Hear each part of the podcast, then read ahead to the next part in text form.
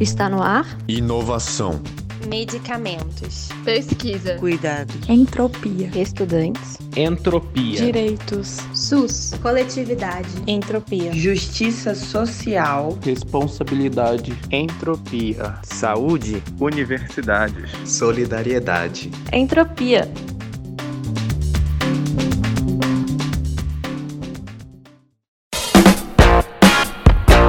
Fala galera, bem-vindos a mais um episódio do Entropia. Oi Lu.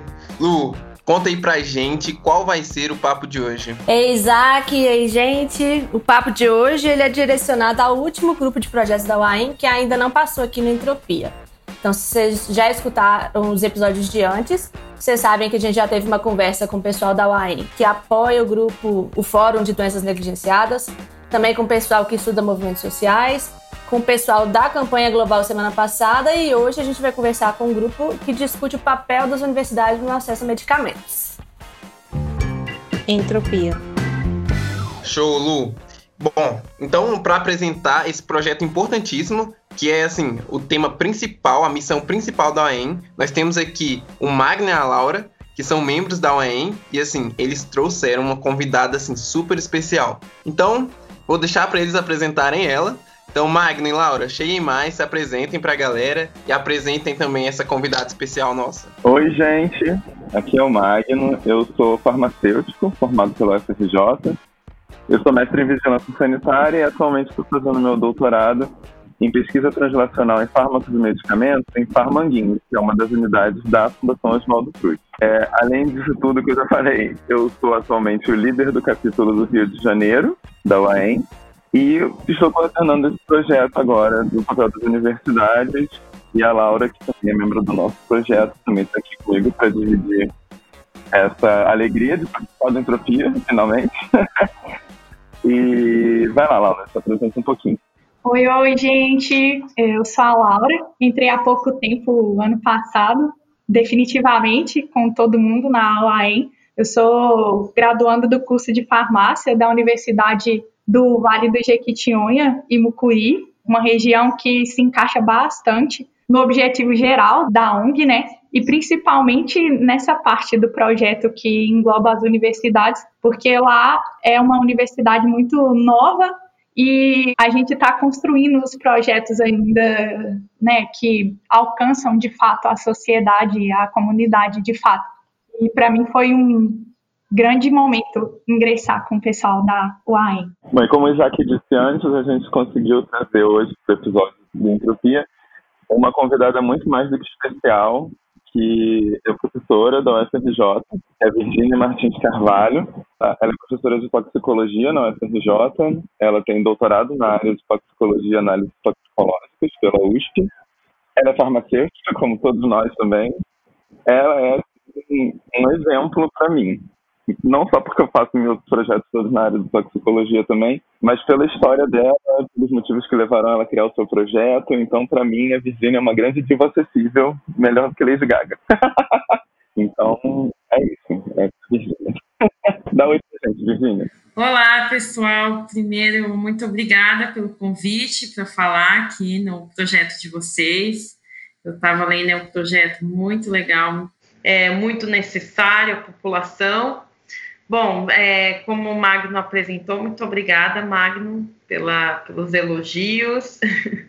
é, eu sou farmacêutica também, professora da Faculdade de Farmácia da UFRJ. Minha formação também é acadêmica, né, que é mestrado, doutorado, pós-doutorado em toxicologia. Obrigada pelo convite e é um prazer estar com vocês. Oi, Virgínia. Oi, Laura. Oi, Magno. Uma alegria imensa ter todos vocês aqui. E acho que antes da gente ir direto para o papo com a Virgínia, é, um de vocês, Laura ou Magno, vocês podiam contar para a gente, por favor, um pouquinho do projeto da UAM que vocês estão desenvolvendo? Por favor. Então, é, esse nosso projeto sobre o papel das universidades, né? Ele já foi pensado antes da pandemia, então a gente tinha vários objetivos super interessantes antes da pandemia. Mas, assim como todo mundo, nós fomos completamente atropelados pelo vírus, pela pandemia, e a gente não conseguiu desenvolver exatamente o que a gente pretendia. Quem sabe no futuro próximo, após a vacinação.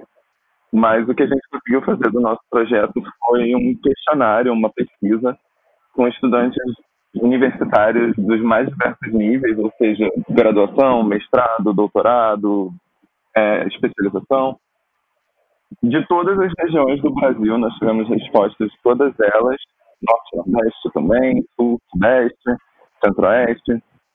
E nessa pesquisa gente tentou enxergar como que os alunos das mais variados cursos, também não foram só cursos das áreas de saúde, enxergam o papel da universidade no desenvolvimento de novas tecnologias, de novos medicamentos para a saúde, né?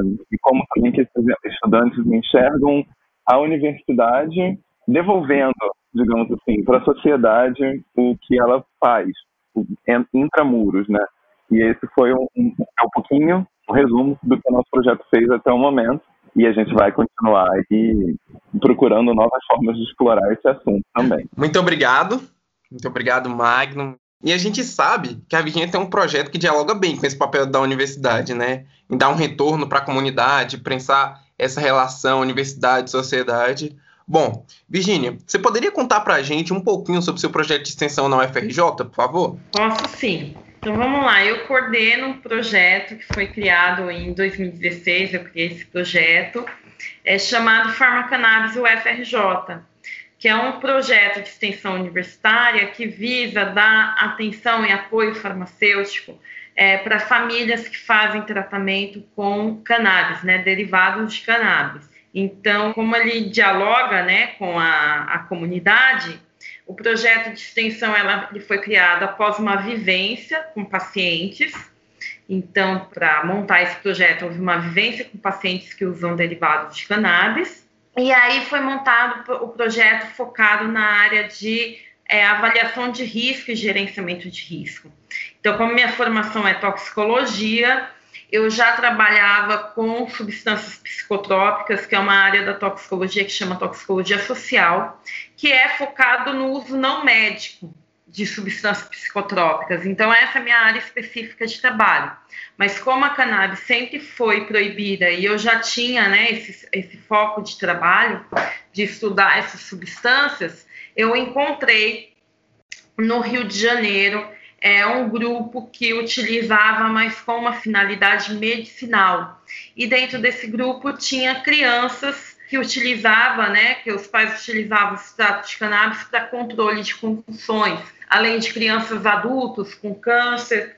Então, praticamente todas as substâncias proibidas hoje, ela tem é, uma propriedade farmacológica, né? Tem um uso medicinal. O que acontece é que muitas é, a sociedade é, pautada na questão de risco-benefício decidiu que algumas tinham que ser banidas, né? Algumas drogas teriam que ser banidas. Mas no caso da cannabis, tem esse, essas propriedades medicinais. Em alguma época, né, antiga, foi proibida, no marco aí da, da Convenção Internacional de Drogas, em 1961. É, teve mais essa fiscalização e repressão é, contra a cannabis e outras drogas também. Então, é, esses pacientes estavam à margem, né? Estavam numa situação de fragilidade é, social e com risco também é, quando a gente fala de implicação da área penal. Bom, vendo esse cenário e vendo que essas crianças utilizavam esses derivados de cannabis, né, que muitas vezes eram feitos de maconha prensada, é, oriundas do mercado ilícito, clandestino, é, eu verifiquei aí a necessidade é, de fazer essa avaliação analítica do que estava sendo utilizado. Então, quando a gente fala em avaliação de risco em toxicologia, o primeiro ponto de avaliação de risco se chama caracterização do perigo. Então, é a caracterização do perigo é você saber exatamente o que está sendo utilizado, é você caracterizar seu objeto. Então, diante dessa minha experiência né, em toxicologia social e toxicologia analítica também, minha formação é acadêmica, né, de mestrado e doutorado foi em perícia criminal, é, eu, eu, eu verifiquei essa possibilidade de juntar o conhecimento técnico, acadêmico, científico, junto com uma necessidade da é, comunidade. E aí é, montei esse projeto e aí com foco nisso, de avaliar o que as pessoas estavam utilizando para dar uma resposta até para as famílias, né, de, de risco sobre o uso dessas substâncias com seus filhos e mesmo adultos, é, dar um apoio de orientação de fato no uso dessas substâncias. E também é para quem cultiva dar esse apoio, porque como é muito cara a importação é, de derivados de cannabis, é, muitos é, foram né, para o caminho do cultivo e aí dá esse apoio farmacêutico de como é, seria possível no ambiente doméstico é obter né, um, um extrato da planta para o tratamento terapêutico, para ter esse recurso terapêutico. Então, isso foi o projeto. Para montar esse projeto, foi necessário é, implantar uma série de coisas, a parte analítica, que é muito cara, é complexo, mas é isso que o projeto se pauta. Com a pandemia e após também a proposta era caracterizar o que estava sendo utilizado, nós fizemos isso 2017, 2018, início de. É, e 2019, na verdade, 2017, 2018 2019, e bem no início de 2020, quando começou a pandemia, e nós suspendemos, né? Eu, como coordenadora, decidi aí, com o grupo suspender essa parte analítica extensiva a, a vários pacientes, ficando apenas com aqueles que a gente já acompanha que cultivam em casa. Por conta da pandemia, os custos laboratoriais ficaram proibitivos, né? É muito caro. E a gente também percebeu que a, o objetivo principal de dizer para a população, pela primeira vez no Brasil, que estava sendo utilizado, né? O perfil desses extratos foi feito. E é isso o projeto. A gente continua ainda na pautada na parte de educação farmacêutica nessa área de cannabis, né, de, do tratamento terapias com cannabis. Nós mostramos, por exemplo, que aqui no Brasil a maior parte dos extratos de cannabis são é, extratos derivados de maconha, é, ou seja, de plantas ricas em THC e não de cânhamo, que seriam as plantas ricas em canabidiol, né, que são fármacos diferentes.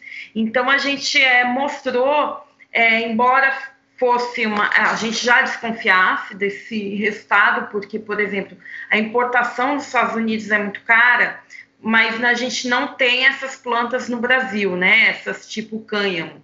Então, é, e não tem por quê? Porque devido à proibição e ao uso recreativo, é, as plantas de interesse sempre foram aquelas com high THC.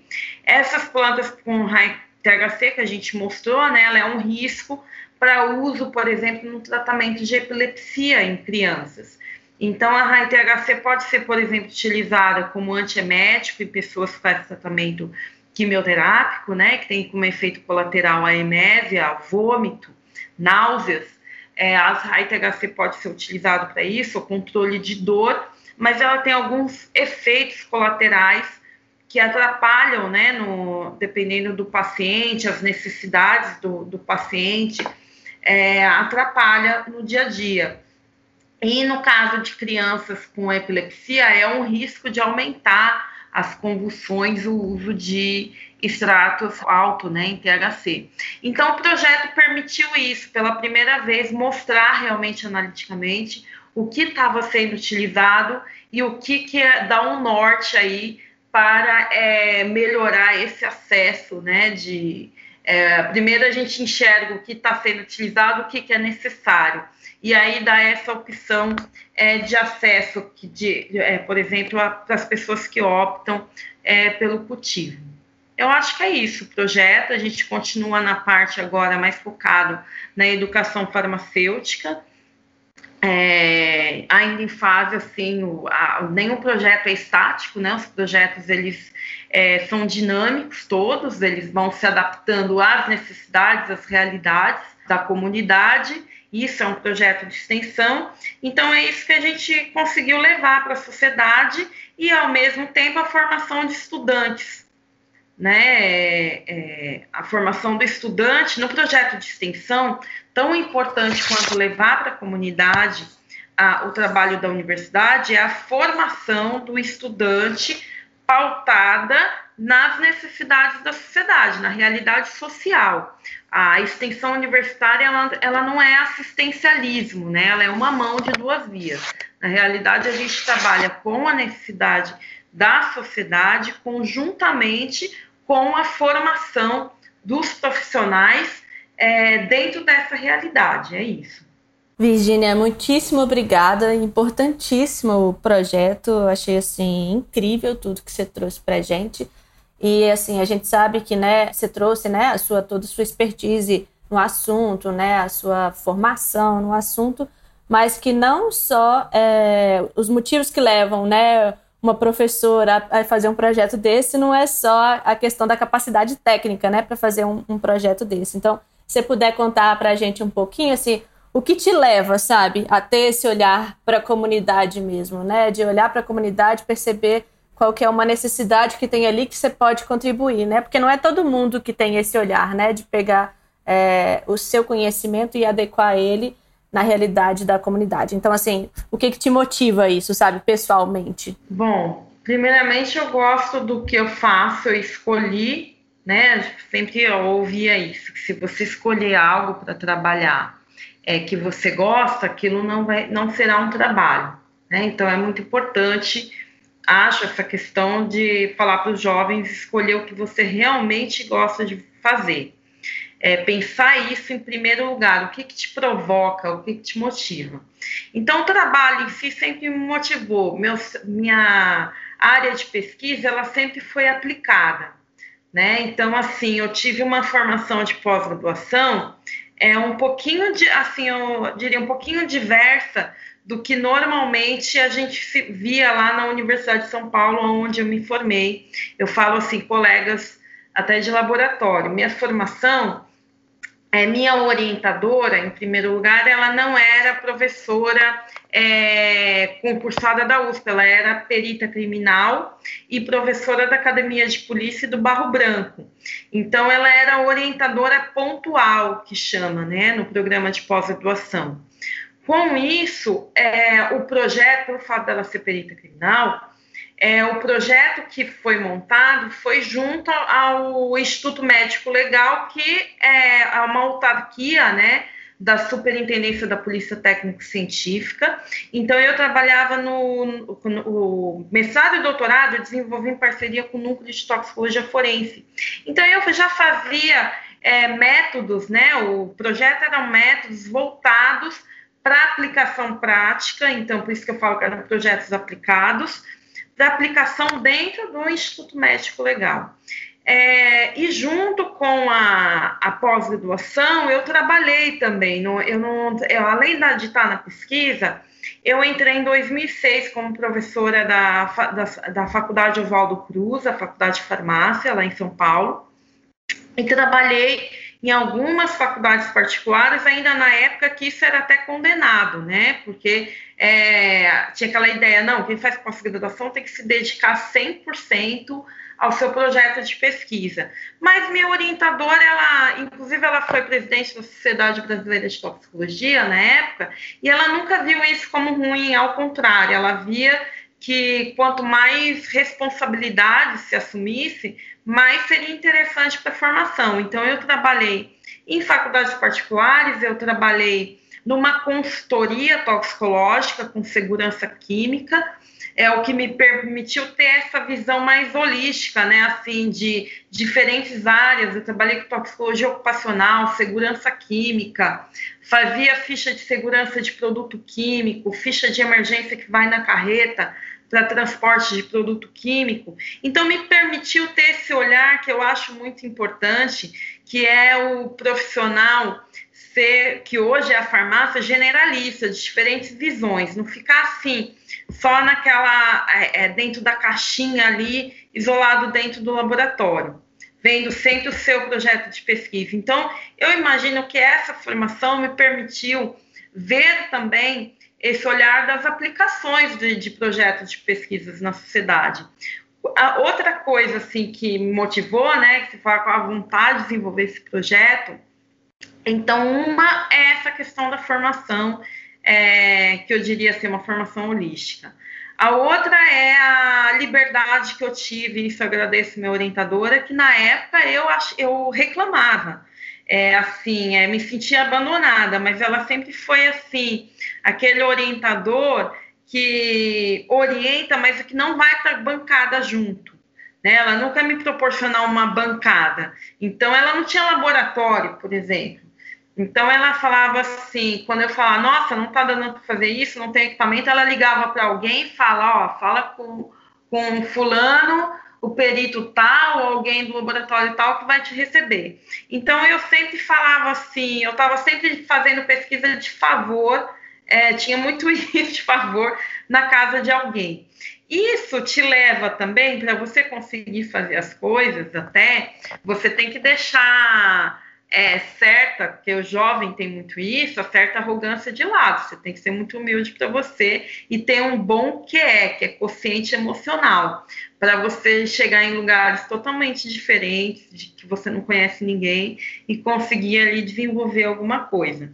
Então eu acho que tudo isso e na UFRJ, já entrando na, na UFRJ, é, eu fiz um curso muito legal que foi no contexto dos mais médicos, fazia parte desse programa, que era um curso de especialização em docência na área de saúde.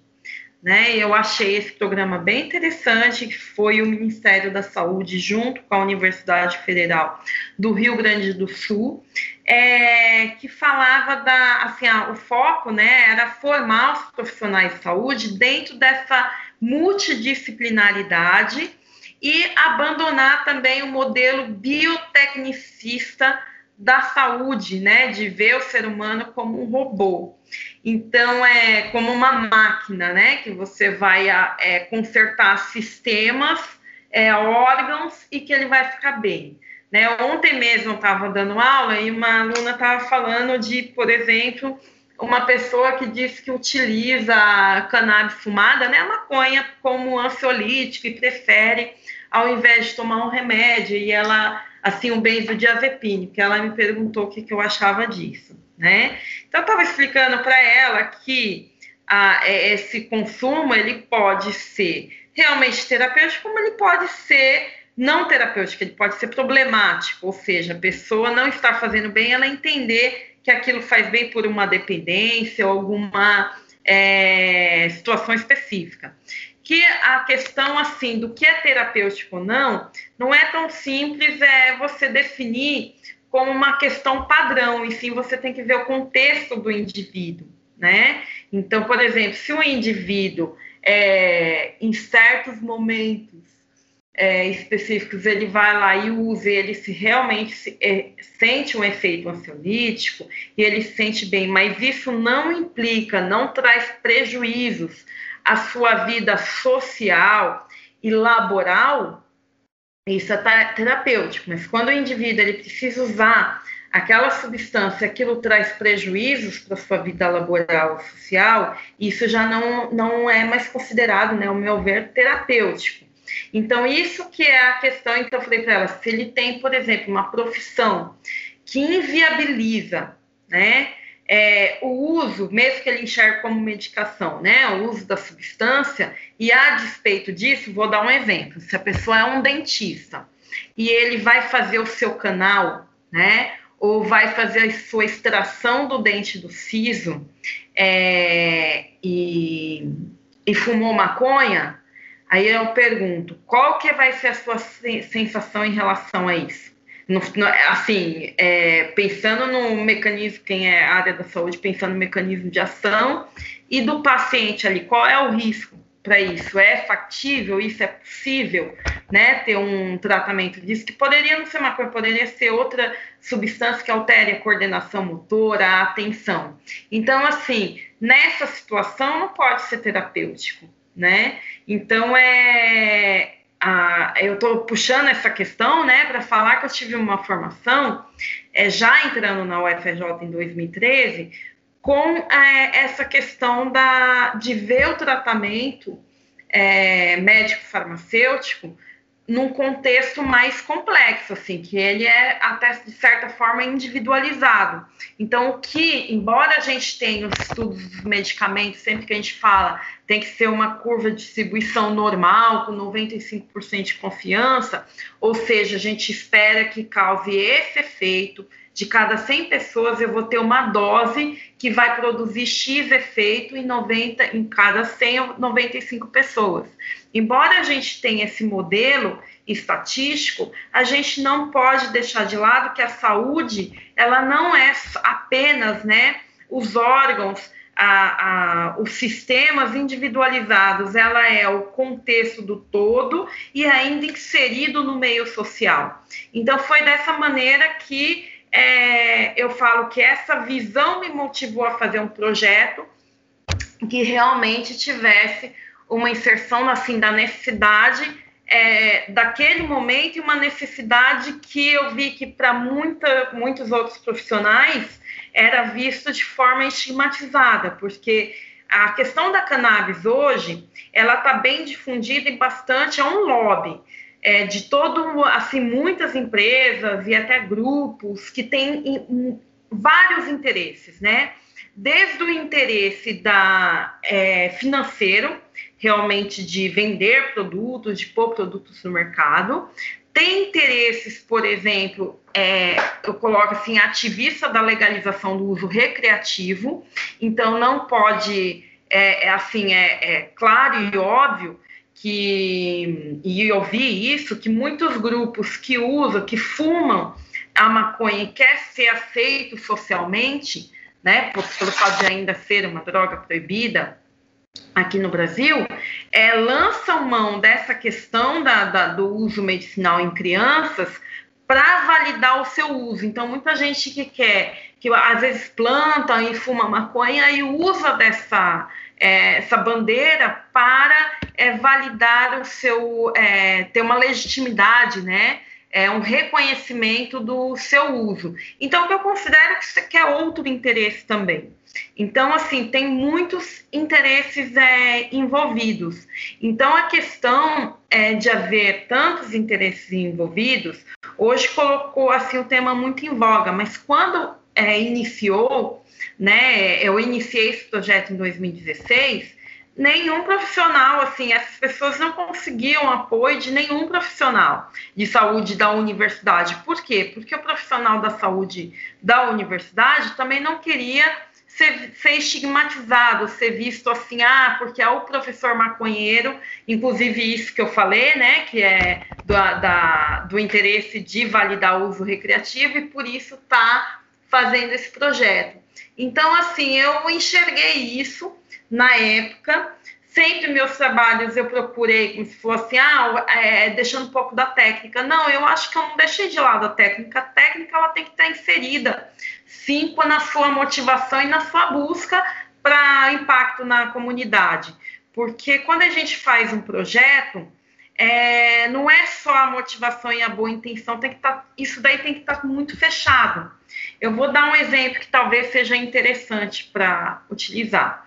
Eu vi, acho que foi na BBC, é, um exemplo de uma, um projeto é, da Índia que diz que tinha muitas cobras, serpentes na Índia, né, nas ruas. Era numa cidade lá da, da Índia. E aí o governo lançou um projeto é, em que ele pagava um valor para cada cidadão que levasse uma cobra morta. Então as pessoas tinham que matar a cobra lá na cidade, levar num centro de recepção e o governo era um programa do governo, ele pagava.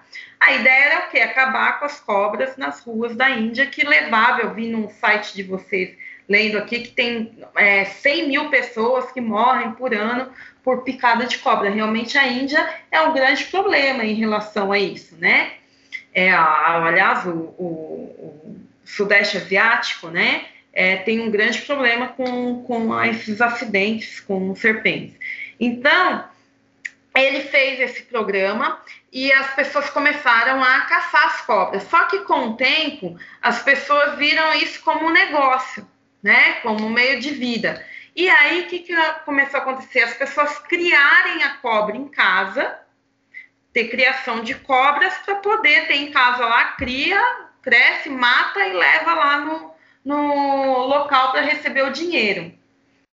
E aí, é, quando o governo, né, isso começou a ficar fora de controle, o governo ficou sabendo que as pessoas estavam era criando a cobra em casa e levando para vender. E aí suspenderam o programa, né? Falaram, não, chega, não vamos mais fazer esse programa que se tornou um negócio. E aí, quando eles suspenderam o programa, as pessoas que criavam a cobra em casa já não iam mais ganhar dinheiro, soltou tudo na cidade. Então, assim, o, o resultado daquele projeto foi um, o resultado foi pior do que o problema inicial, né? Conseguiu ficar pior do que aquele pro, problema inicial. Então, os projetos de extensão, é, ele tem que ser muito cuidadoso, né? Então, assim, não ter apenas a motivação, eu tive a motivação, mas você tem que estar sempre, é, juntar essa motivação com realidade, com planejamento. E, por fim, a questão da motivação, eu falo mais que é que eu levo isso como uma obrigação, né? é, dos funcionários públicos, porque quando eu entrei na UFRJ, ou você entra né, como funcionário público, você recebe, você tem por obrigação ler a, a, o princípio né, da, do serviço público. Então, a universidade pública, ela é, é, antes de mais nada, ela existe, existe para servir o público. É claro que isso também tem que ser visto de uma forma é, consciente do, da, da missão, porque assim tem pessoas que enxergam como é servidor público, eles acham que o servidor público tem que fazer tudo e como e da forma que a sociedade quer, né? E não é assim, a gente passa por um concurso público que é bastante é difícil, não é um concurso facinho, né? Um concurso que realmente avalia, que tem uma banca para para avaliar. A gente passa por esse concurso público, porque, assim como os é, é, servidores políticos, por exemplo, são escolhidos porque a sociedade deposita confiança de que você vai desempenhar o seu trabalho e que você tenha a, a formação, né, a formação e a capacidade para decidir fazer como tem que ser aquele trabalho. Então, mais a gente decide como, a, a maneira, né, as técnicas, mas o princípio é de servir o público, e sempre com essa ideia, não é servir o indivíduo, né? Então, é, é nos projetos, a gente tem que saber montar de forma coletiva e saber o que realmente atende o coletivo, e não os indivíduos, para a gente atender aquela questão da impessoalidade também do serviço público. Então, assim, eu falo que existe a motivação porque eu gosto do trabalho, gosto do, de toxicologia, vejo isso super importante.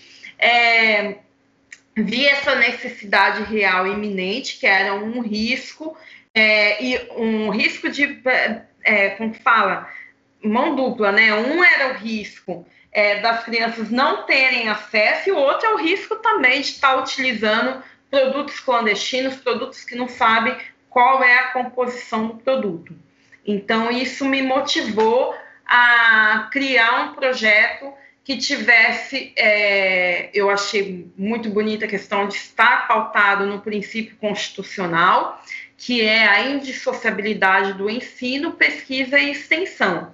E, como eu falei, extensão não é assistencialismo, né? Não é você ah, eu vou fazer um projeto como aquela visão da caridade para a sociedade. Não, a extensão é uma via de mão dupla. Isso está também já determinado, né, quando se vai na lei, nas, nos regimentos da extensão, que é, é se não for para a formação do, do profissional, não tem por que ter aquele projeto voltado à comunidade. Então, a, o, o foco da universidade é o ensino, né? Assim, só que ele tem que estar indissociável com a pesquisa e a extensão. Então, o projeto ele atendia, né, atende muito bem essa, é, esse princípio, porque ali a gente tem o ensino dos alunos é, dentro da toxicologia, dentro da atenção farmacêutica, a gente tem o, a pesquisa mesmo de caracterizar plantas, produtos,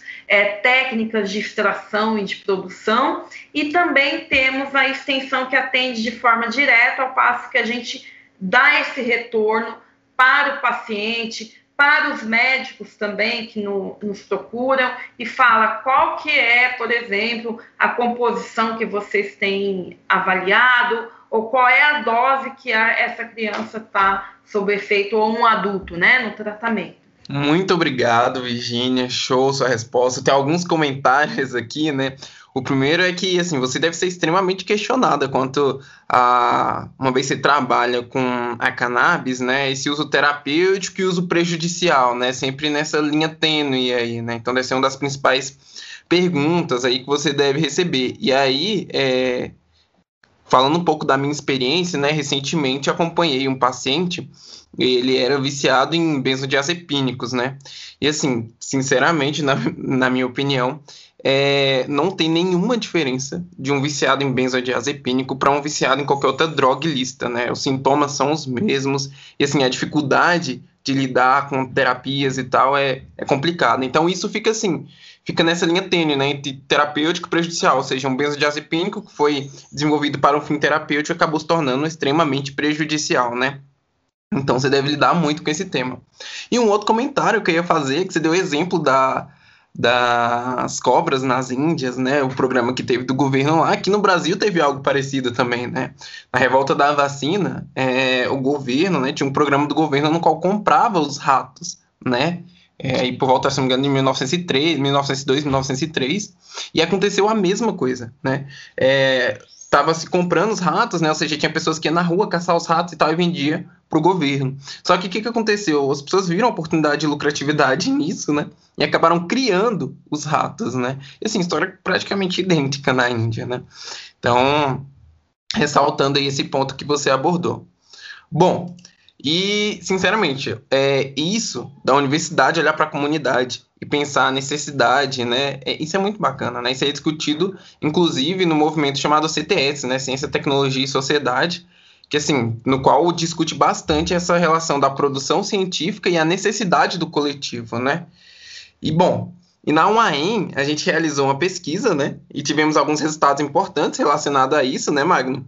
Acho que o Magno pode falar um pouco aí dessa pesquisa que a gente fez, da relação de universidade e comunidade. Você consegue contar pra gente, Magno? Então, consigo um pouquinho, sim.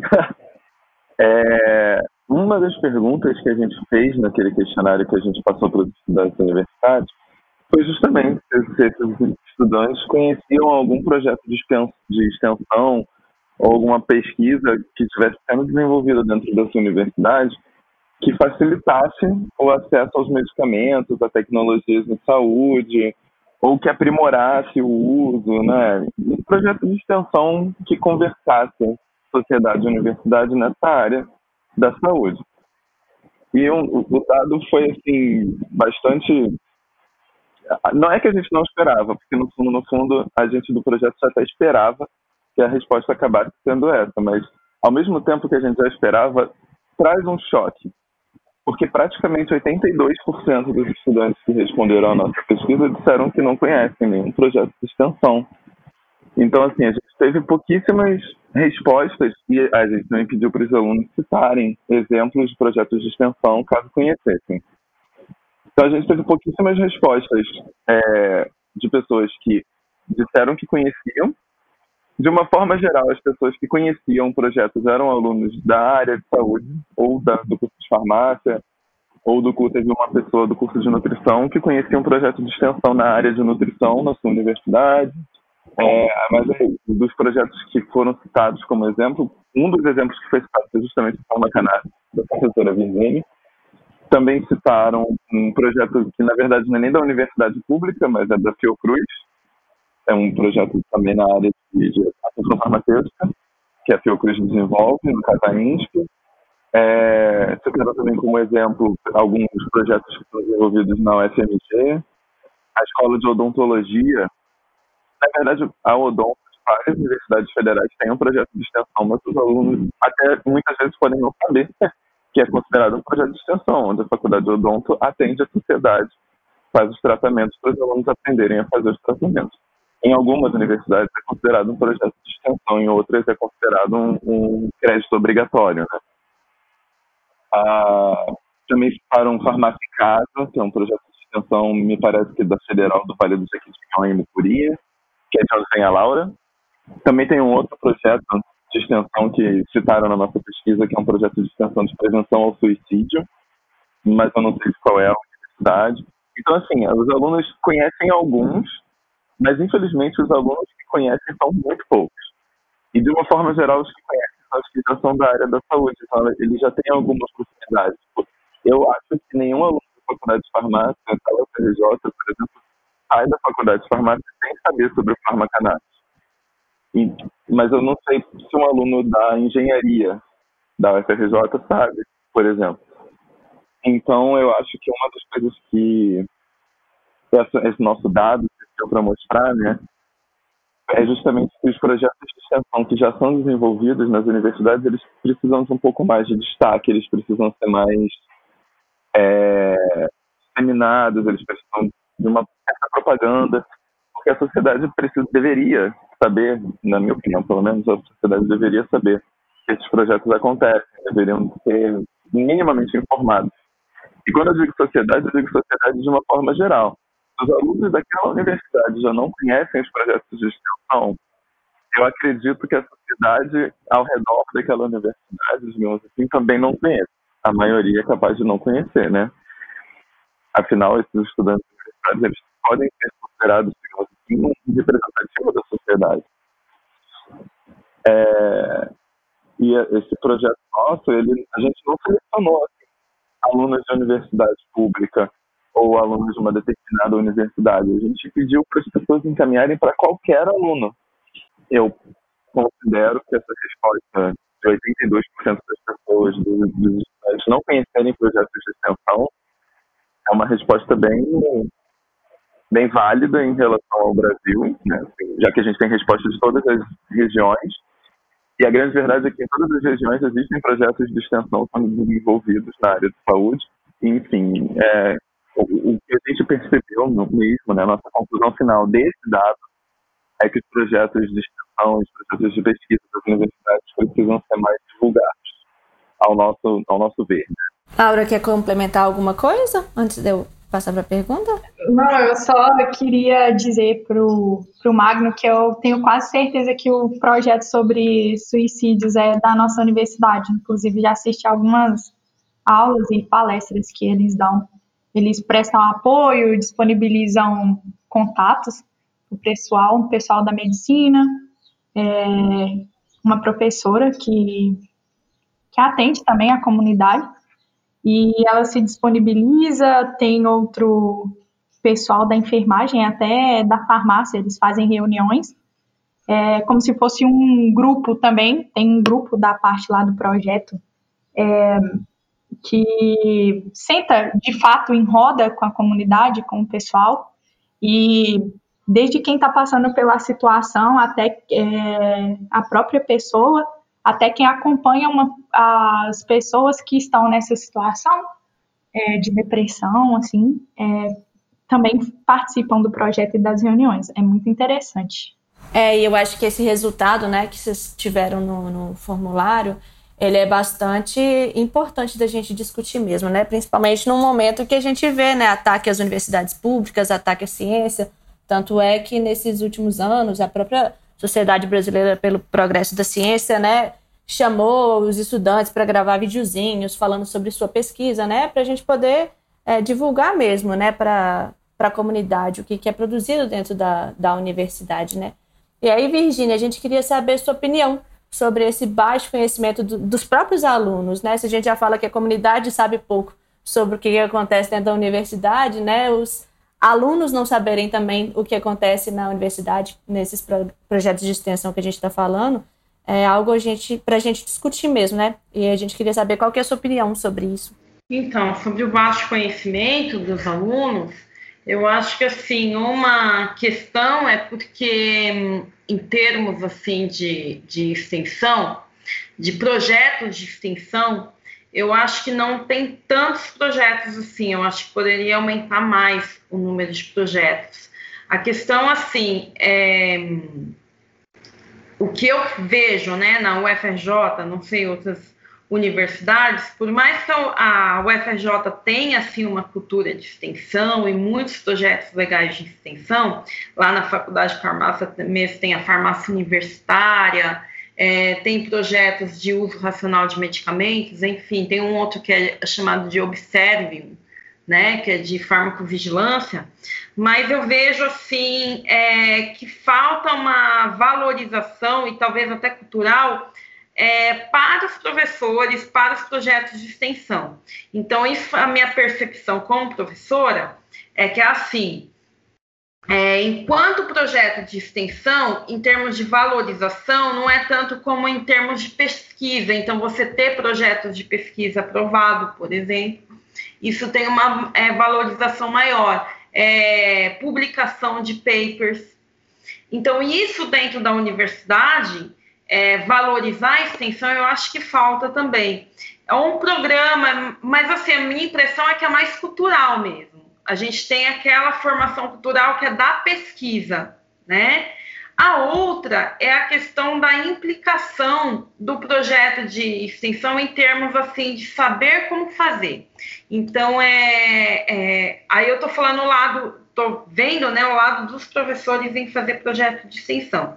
Porque assim, um projeto de pesquisa, quando você faz um projeto, ele tem que ser aprovado pela diretoria, né? Assim, ele tem que assinar que concorda a diretoria. Aí você manda para uma agência de pesquisa. Ali ele é avaliado por pares, é, dois ou quatro avaliadores e é aprovado. E aí você pode fazer, você tem aquela questão que você está dentro do seu laboratório, no seu espaço, falando com seus pares. Quando a gente tem a extensão, a extensão a gente tem é, tá falando assim com diferentes pessoas está inserido na comunidade. Então é determinado de forma regimental que a extensão ela tem que ser aprovada por colegiado. Então você vai submeter no seu, no seu departamento aqueles pares, né, o colegiado tem que aprovar aquele projeto e depois da aprovação ele vai para a congregação em, em que todos também existe uma votação para aprovar ou não o projeto de extensão. A outra questão do projeto de extensão é quando a gente fala em serviço público, por exemplo, a gente fala assim, no serviço, é, na área privada, né, na, no direito civil, por exemplo, quando a gente fala de é, privado, o que não está escrito pode, né? O que eu acho assim, por exemplo, quando a gente faz projetos com ONGs, é bastante assim, tem que ter muito é, cuidado e planejamento, porque funciona assim. O que é de direito privado, como por exemplo uma ONG, ela não é público, né? Não é uma instituição pública. Ela é de direito privado que pode ser filantrópica e atender a comunidade, mas é de direito privado. É o que não está escrito, pode, né? No direito no público é diferente na administração pública. Aquilo que não está escrito não pode. Você só, só é pode o que está escrito.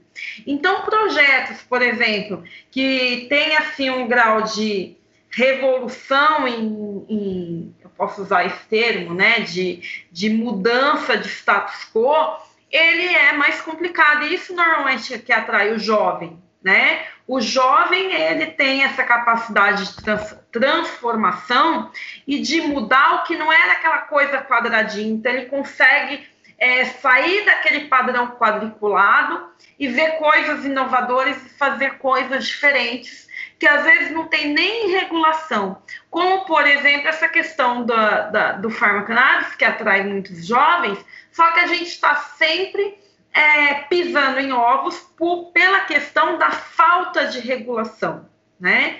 Então eu acho que projetos de extensão que chamam muito a atenção do jovem, que seriam projetos inovadores, revolucionários, eles é, são poucos. Por que, que são poucos? Porque é, tem essa vulnerabilidade dentro da administração pública.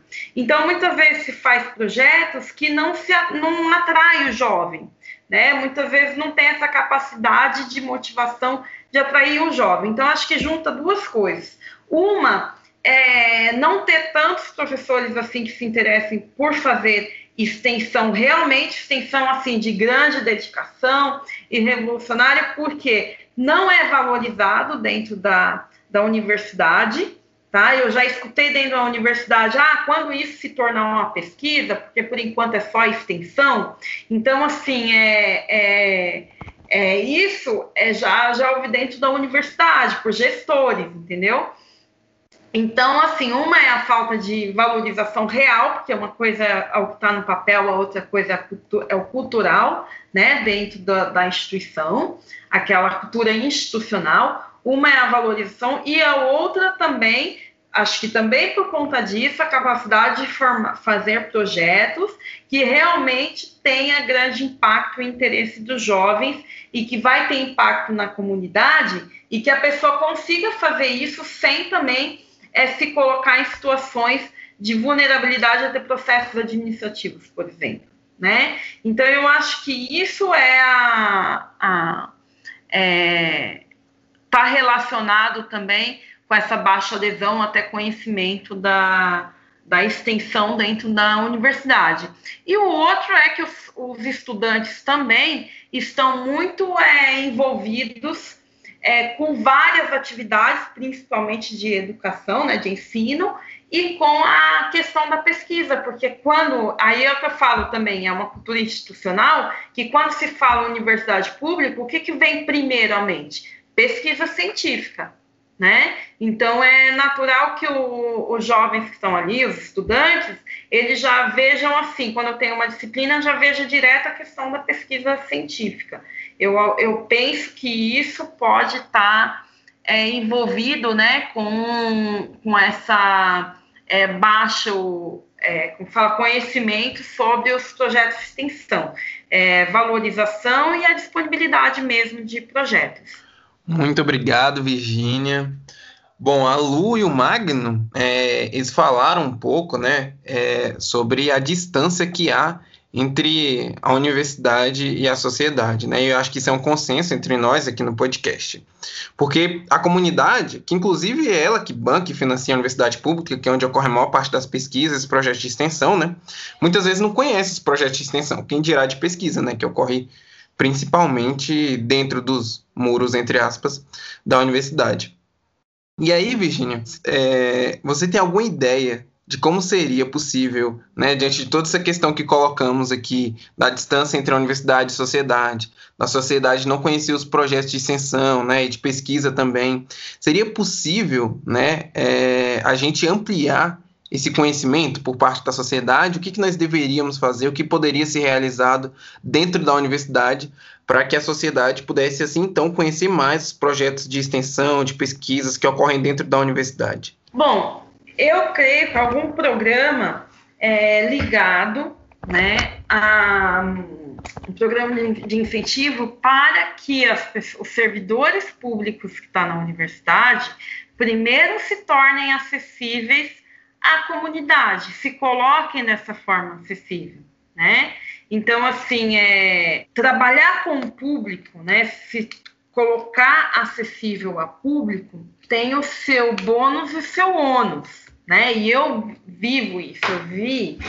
Então, uma é, como eu falei, as pessoas se interessam, pelo menos o projeto tem um retorno muito grande da comunidade, realmente, que procura, que conhece o projeto, e acho que, por exemplo, a mudança, isso daí também é uma mudança é maior, eu sempre falo, uma mudança cultural, da gente sair desse ambiente quadriculado, de, desses, é, como fala, dessa esfera né, limitada, é, eu me sinto é que nós vivemos dentro de uma caverna, é isso, diante das inúmeras possibilidades que a gente tem no, no, no nosso entorno.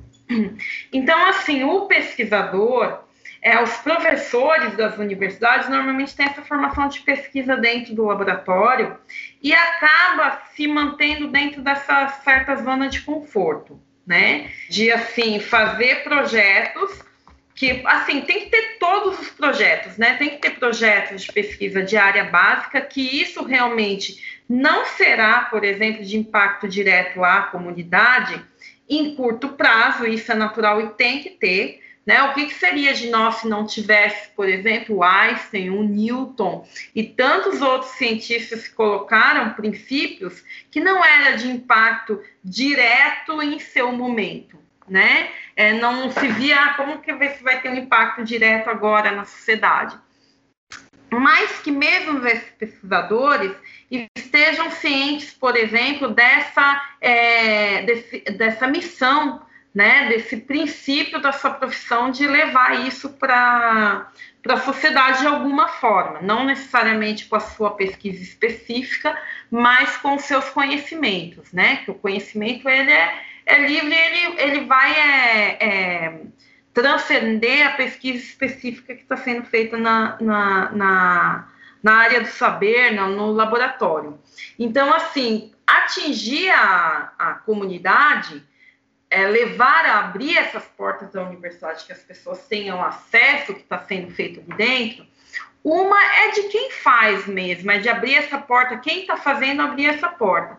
A outra é política pública também, né? Não dá para a gente ter essa porta aberta quando a gente tem uma política pública que coloca a universidade pública como vilã, né? A universidade pública com pessoas ali inimigas da sociedade.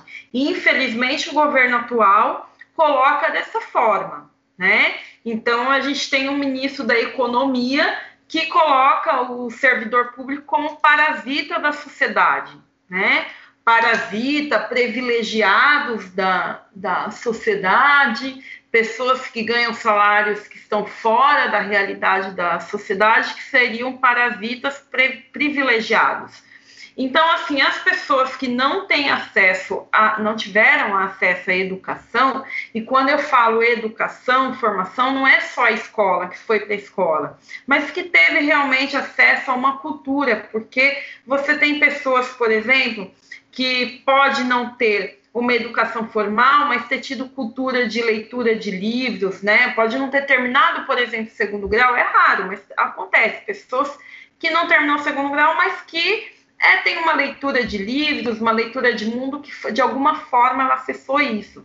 Como você tem pessoas também educadas, assim, que têm é, ensino médio ou mesmo faculdade, que não tem essa, não tem cultura, que não tem conhecimento, que tem uma visão muito limitada por falta dessa educação que eu estou falando, que é cultura, leitura de livros, por exemplo, acesso a coisas diferentes.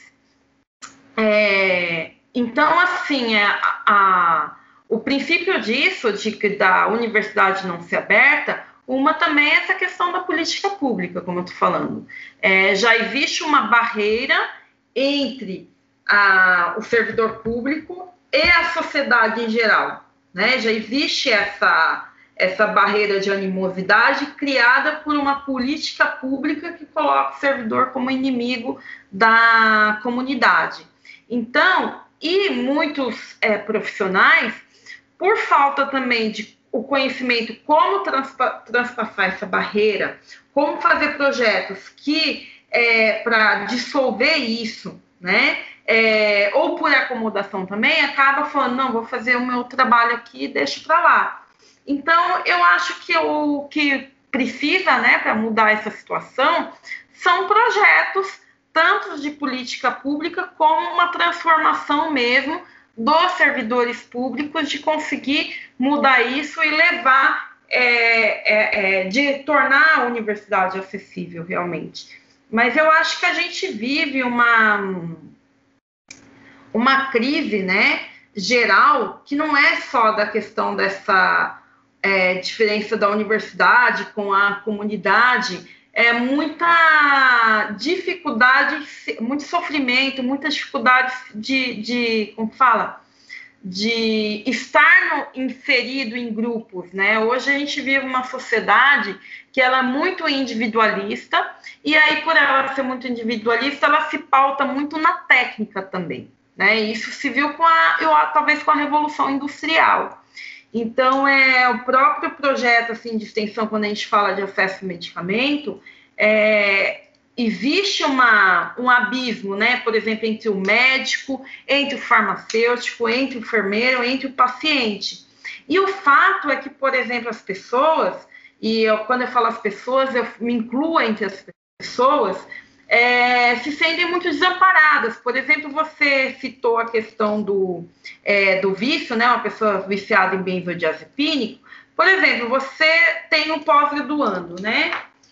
É, que estuda drogas, mas quando ele tem uma, um caso de um vício na família, ele não tem amparo nem no seu conhecimento, nem nos seus pares. A realidade é essa. Muitas vezes fica com vergonha de falar que tem um, uma pessoa com vício na família, não encontra é, alternativa. Se vai numa clínica de tratamento, é caríssima, ou tem que passar pela aflição de, um, de uma comunidade terapêutica que você não sabe se é uma lavagem cerebral religiosa ou se é um tratamento de fato. Então, assim, isso vive a população comum e isso pode viver também um pós-graduando ou um professor. Então, assim, é, é, existe a dificuldade, eu acho que para a população, as pessoas sair da caixinha e ver a necessidade do outro, mas isso não é só na universidade, é, é em tudo, né? Então eu falo, esse projeto, por exemplo, que trabalhei e trabalho, né, que ainda está o Farmacannabis, é, a minha, o meu olhar, né, a minha, assim, a, o que provoca de, de fazer e continuar o projeto é isso, é, é levar esse apoio que eu sei que a gente não tem, né? Por exemplo, é, eu acho muito ruim, assim, a pessoa, é, o paciente tem que ficar naquela posição quase que de subalterno ou de criança. Ah, o médico mandou fazer isso. Ah, não posso falar que eu fiz porque o médico mandou. O médico não manda nada. Quem manda é o soberano do seu tratamento, que é o próprio indivíduo que está doente. Nós somos uma equipe multidisciplinar que vai ser, acima de tudo, um pesquisador, um profissional de saúde, ele é um educador, que ele vai dar os caminhos e a pessoa escolher o caminho dela né? Então é, é a, a, universidade chegar perto da população é isso, é colocar a função é de educador, mas também não sou eu que mando em você, é você que tem que ter a responsabilidade, conhecimento e decidir por você. Porque a, a decisão própria é liberdade, só que a liberdade só existe dentro de uma educação, se a pessoa tiver educação e conhecimento. Porque se não se tem conhecimento, não tem como ser livre para decidir. Né? Você vai decidir o que é o, o que mentiram para você, o que falaram para você que é melhor e que na realidade, se você for ver de acordo com a ciência, não é. Então isso não é liberdade. Isso daí não é livre-arbítrio. Livre-arbítrio é quando você escolhe baseado dentro de um conhecimento realmente que você adquiriu. Então, é, eu acho que a universidade chegar à população é uma mudança de postura também é, de quem está dentro da universidade, junto com, com políticas públicas também que leve a isso, a essa mudança de postura. Não sei se eu viajei muito aqui na, na fala, porque é, eu acho que não tem é, solução milagrosa para nada. Eu acho que tudo é muito. É, é, as coisas acontecerem, as pessoas terem a convicção e também a sorte de estar tá várias pessoas vibrando naquela mesma ideia, é isso. Eu acho muito importante que você traz vários elementos e você fala mesmo isso, né? Que é uma mudança de cultura mesmo, né? E como que a gente pensa numa sociedade cada vez mais individualista, igual você colocou, uma, uma sociedade, né, vivendo dentro do neoliberalismo, né? A gente percebe é, essa dificuldade mesmo de olhar para o outro. E quando você traz que a dificuldade da gente, é, até dentro da universidade mesmo, de olhar de projetos de extensão, porque o foco é pesquisa, a gente olha para dentro da pesquisa e vê que esse descolamento do interesse público também está presente dentro da pesquisa, né? Então, a gente, por exemplo, está na pós-graduação, uma coisa que a gente sempre discute é o produtivismo acadêmico mesmo, né? Quando que você troca, de repente, um artigo vira uma moeda de troca, né? Então, tudo vira mercadoria, né? E aí você precisa produzir, produzir, produzir, e aí, dentro do que a gente bate na tecla na UAM, né? Muitas vezes, com o dinheiro público, a gente vai olhar para uma produção, para uma pesquisa que tem mais é, interesse econômico do que interesse da sociedade mesmo, né, da comunidade.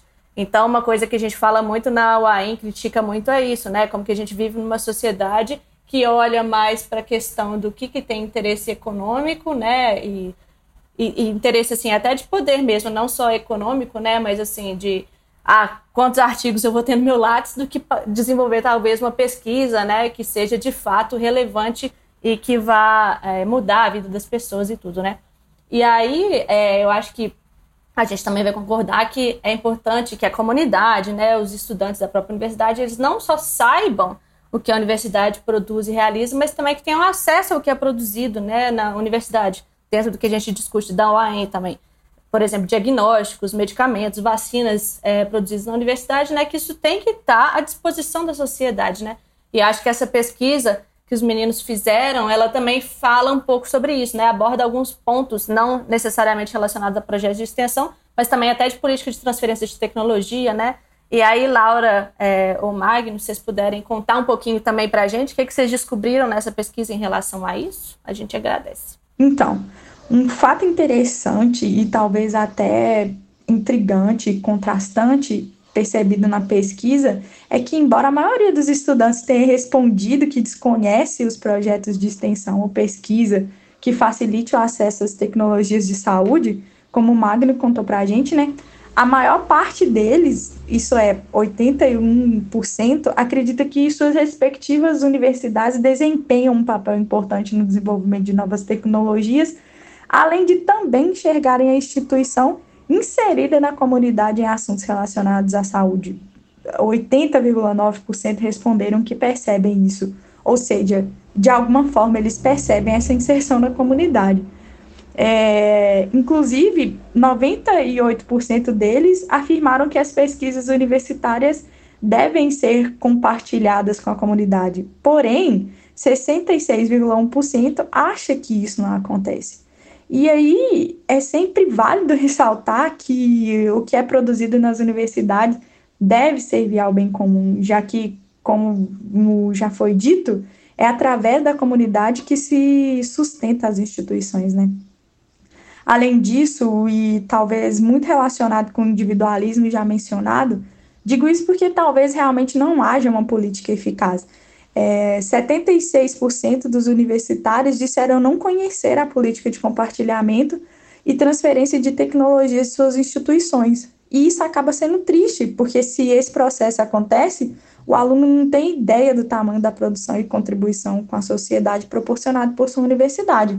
E se não acontece, o conhecimento permanece restrito a poucos, né? Magno, alguma contribuição? É, então, aí, só para dar uma, uma amarrada né, no, que, no que a Laura falou, no nosso projeto também, nas coisas que a gente das coisas que a gente adquiriu nessa pesquisa, né, dos conhecimentos que a gente adquiriu em relação à percepção desses estudantes, é que, assim, até praticamente 100% dos alunos, eles acham né, que o conhecimento que é gerado pelas suas universidades ele tem que ser amplamente compartilhado com a comunidade. 98% dos nossos dos estudantes responderam que, que acham que o conhecimento tem que ser compartilhado. E uma outra resposta que a gente tinha colocado como possibilidade, no, que no nosso questionário a gente colocou assim, sim, não, nunca parei para pensar nisso. E os outros 2% foram pessoas que marcaram nunca tinha parado para pensar nisso. Então, um, isso também é um outro dado interessante que pode ser debatido não só entre os membros da UAM, mas também com os estudantes das universidades de uma maneira geral, é justamente essa parte do nunca tinha parado para pensar nisso.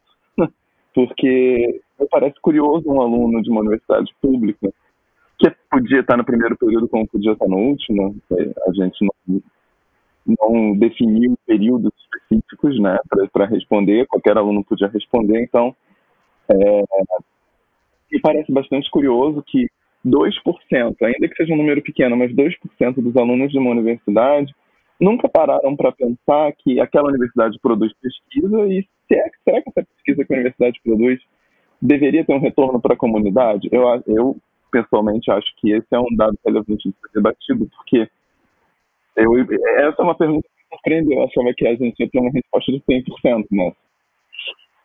É, e uma outra coisa que a gente já falou antes nesse episódio do, do, do Entropia, e que eu acho também é uma coisa que deve ser batida na tecla, que uma das perguntas que a gente fez foi justamente se os, alunos sabiam quem era, que órgão, o que, quem financia as pesquisas envolvendo tecnologia de saúde, desenvolvimento de medicamentos nas universidades, né?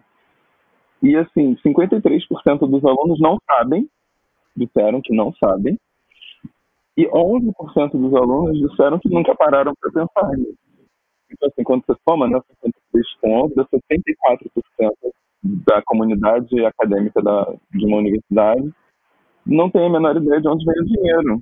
Ou nunca parou para pensar de onde vem o dinheiro, ou simplesmente não sabe mesmo de onde vem o dinheiro que financia as pesquisas. E se tratando de universidade pública, de uma maneira geral, né, pode vir da iniciativa privada também, mas a, a, grande maioria do dinheiro vem justamente do governo federal, vem do governo estadual, se for uma universidade estadual, né, vem do público, vem dos impostos que a gente paga. Então, é como a Virginia também já falou antes, acho que a Lu também fez um comentário sobre isso, é justamente, e isso é muito importante que ó, fique claro, não só para os alunos, mas para a sociedade de uma maneira geral, que a universidade ela está sendo sustentada pelo país inteiro, todas as pessoas que pagam seus impostos, no caso das universidades públicas. E é importante que todas essas pessoas tenham algum retorno, de alguma forma, ao meu ver, sabe? Nem que seja justamente a universidade desenvolver um medicamento que eventualmente vai chegar na sociedade. O Joãozinho, ele pagou todos os impostos dele a vida inteira. Ele pode nunca precisar daquele medicamento, mas o filho do Joãozinho pode precisar, o irmão, o tio, o vizinho precisa para pagar cachorro, né? Então, eu acho que um, esse também foi um dado muito importante, muito que chocou um, um bocado, assim, porque quando eu, pelo menos, né, agora uma experiência pessoal minha, eu entrei na faculdade, logo no primeiro período eu já tive contato com iniciação científica, e desde sempre eu soube de onde vinha o financiamento das pesquisas. Então, eu achei bastante alarmante, curioso, estranho. 64% dos alunos das universidades não saberem. E a maioria das respostas que a gente teve foram de respostas de universidades públicas. Então, eu acho que é que me parece muito importante deixar frisado que os, os estudantes universitários, assim como a sociedade inteira, eles precisam ter acesso a esse conhecimento específico, digamos assim, de que o que é produzido na universidade pública é produzido para servir ao bem comum e que a universidade precisa devolver para a sociedade de alguma forma. Porque as universidades públicas, no caso, que são a maior fonte de pesquisa no Brasil, elas são sustentadas pelo público. E justamente elas têm que devolver para quem paga, para quem sustenta. Eu acho que isso é um, um dado bastante relevante de ser melhor explorado. Muito obrigado, Laura. Obrigado, Magno. É, eu acho que o debate vai por aí mesmo, Magno. Você fez ótimos comentários, uma fala belíssima. Muito obrigado. Inclusive, você falou um pouco sobre prestação de contas, né? A gente da, da academia, que está dentro da universidade, a gente acha que o dinheiro ah, vem do, da CAP, CNPq, ou enfim, qualquer outra instituição que é, banca, em tese, entre aspas, aí, projetos de extensões, projetos de pesquisa, e a gente fica muito pensando, né, em, e é obrigado, né, a gente dar esse retorno para a CAPES, para o CNPq qualquer outra instituição financeira, é, mas a gente esquece que no final das contas, quem banca nossa pesquisa, quem banca os projetos de extensão e tudo mais, e quem banca a universidade pública, em sua maior parte, é a comunidade, né, a sociedade pagando imposto, como você bem disse, né? Então acho que talvez é, nossa prestação de contas maior deva ser ainda sim com a sociedade, né? E é isso que você falou e resvala no pilar, o pilar da UAM, né? Porque a UAM surgiu, que é esse acesso a medicamentos, né? Porque, bom, se a gente fala que um medicamento é produzido é, na universidade pública, que tem maior parte do investimento público, uai, por que não as pessoas que contribuíram, que fizeram, né, que em tese é, fizeram esse investimento é, e ajudaram a desenvolver um medicamento indiretamente, por que não elas não terem acesso a esse medicamento, né? Então, isso é, assim, importantíssimo essa discussão. Mas, bom, a gente poderia ficar aqui falando duas horas sobre isso, é, mas nós estamos chegando ao fim agora. Bom, se você ouvinte aí que está nos escutando quiser saber mais sobre a importância de ampliar o acesso ao conhecimento, as tecnologias desenvolvidas na universidade, você pode voltar lá no nosso episódio 1, né, onde nós contamos um pouco sobre a história da UAM, enfim, por que, que ela surgiu e tudo mais. Lá a gente fala um pouco mais sobre isso. E vamos chegando por final por aqui. Eu acho que agora é o momento da despedida. Virginia, é, você deixa aí alguma mensagem para os estudantes, para os ouvintes, que querem ajudar nessa luta da valorização da universidade pública brasileira e da apropriação das universidades por parte da comunidade? Você pode deixar uma mensagem aí? E logo em seguida, o Magna, Laura, Lu, vocês se despeçam do pessoal, fazendo suas considerações finais. Tudo bem? O que eu deixo de mensagem para os estudantes é, primeiro, não perca sua motivação para sonhar e para mudar. O que o jovem tem, tem que a gente não devia perder nem quando for velhinho é isso. Essa motivação, esse sonho, essa vontade de mudar as coisas em nosso entorno. Em segundo, é, eu sugiro que vocês tenham é, essa vontade de aprender pela experiência, né? Porque hoje em dia a gente vive a realidade do excesso de informação. O excesso de informação é quase uma anti-experiência. Então, as pessoas se informam muito é, pelo Facebook, pelas redes sociais, pelos recursos tecnológicos que a gente tem hoje disponível. Mas não percam, embora a pandemia veio, né, e a pandemia veio tirando essa possibilidade da essa experiência, né? Porque o projeto de extensão é isso, é você ir lá, é você ver o que realmente é, a comunidade está vivendo, tá, seus problemas, a realidade mesmo, né? Então é como tem um antropólogo colombiano chamado Alfredo Molanos, que faleceu recentemente, que ele falava assim, que alguém falou para ele, né? Vá e olhe com seus olhos, viva a comunidade, né? Então é isso que a, eu deixo para os estudantes. É, veja com seus olhos, sinta, né? É, é, mesmo né, entre nessa pandemia, com todos os cuidados, mas quando a gente, a gente vai sair disso e os projetos vão ter que continuar sendo feitos com esse olhar de vivência. Não é possível criar o conhecimento sem vivência, sem experiência, sem sensibilidade para se colocar no lugar do outro, né? Para tentar colocar o calçado do outro e pensar como ele está se sentindo naquela posição. E aí sim, é, quando você tenha esse olhar pelo olhar do outro, é que você consegue fazer e participar de projetos que sempre você vai é, pensar como eu gostaria que fosse para mim, né? Qual o carinho cuidado que eu gostaria que fosse dado a mim. Então, é, é isso que eu sugiro para os estudantes, que, é, embora a extensão, viver, levar isso para a sociedade não seja realmente fácil, nem quando o estudante quiser se tornar um professor, por enquanto, a, a, visão que eu vejo, eu sei que não é fácil, já começa o que vocês estavam falando pelo financiamento público.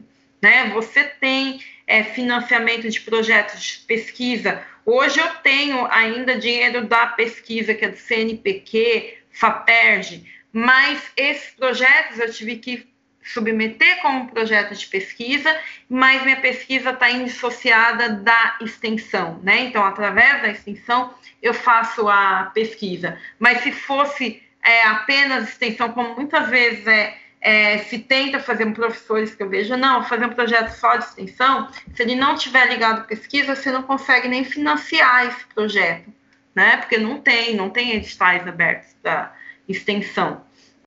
Então é isso. Eu, o que eu sugiro para os jovens é que continuem motivados, independente de crise, independente do que a gente está passando. O importante é ter o espírito, né? Eu não tenho religião nenhuma e, sou ateísta, mas é o que aquela aquela coisa a mais que você sente, como sua mente, seu espírito, sua alma esteja motivado para você vivenciar a vida e fazer para o próximo o que você gostaria de receber para si, né? Porque é, a, a questão é essa: é o que eu vou fazer para o próximo, como eu gostaria de fazer para mim.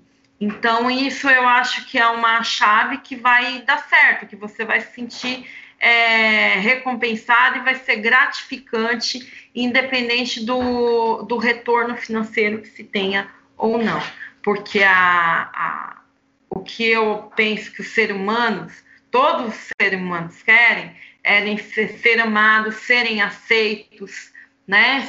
receberem o carinho e cuidado dentro da sua comunidade. E a fonte de sofrimento da sociedade é isso, é não poder contar com ninguém, todo mundo está se fechado a interesses que não são nem interesses humanos, se a gente for ver a fundo, não é interesse humano, e sim é um interesse que surgiu realmente, me parece, da Revolução Industrial, de como a gente vê o que seria o modelo de vida. E parece que esse modelo não está servindo nem no planeta, nem para o planeta, nem para os seres humanos. É isso, minha mensagem.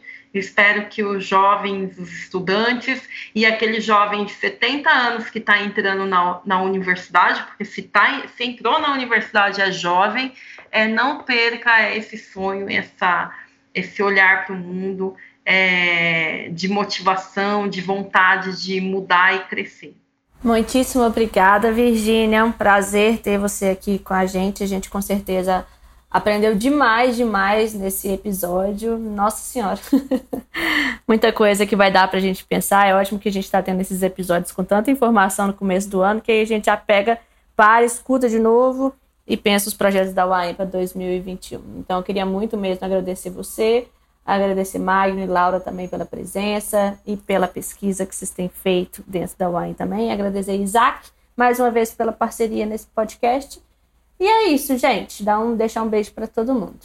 Deixa eu só finalizar agradecendo o Magno, meu querido aluno, que já não é mais aluno, né? Já, já ganhou asas e está aí já quase doutor.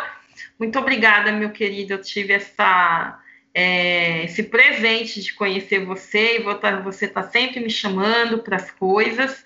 Então, é, você me levou para a Fiocruz para dar palestra, que abriu portas para o projeto.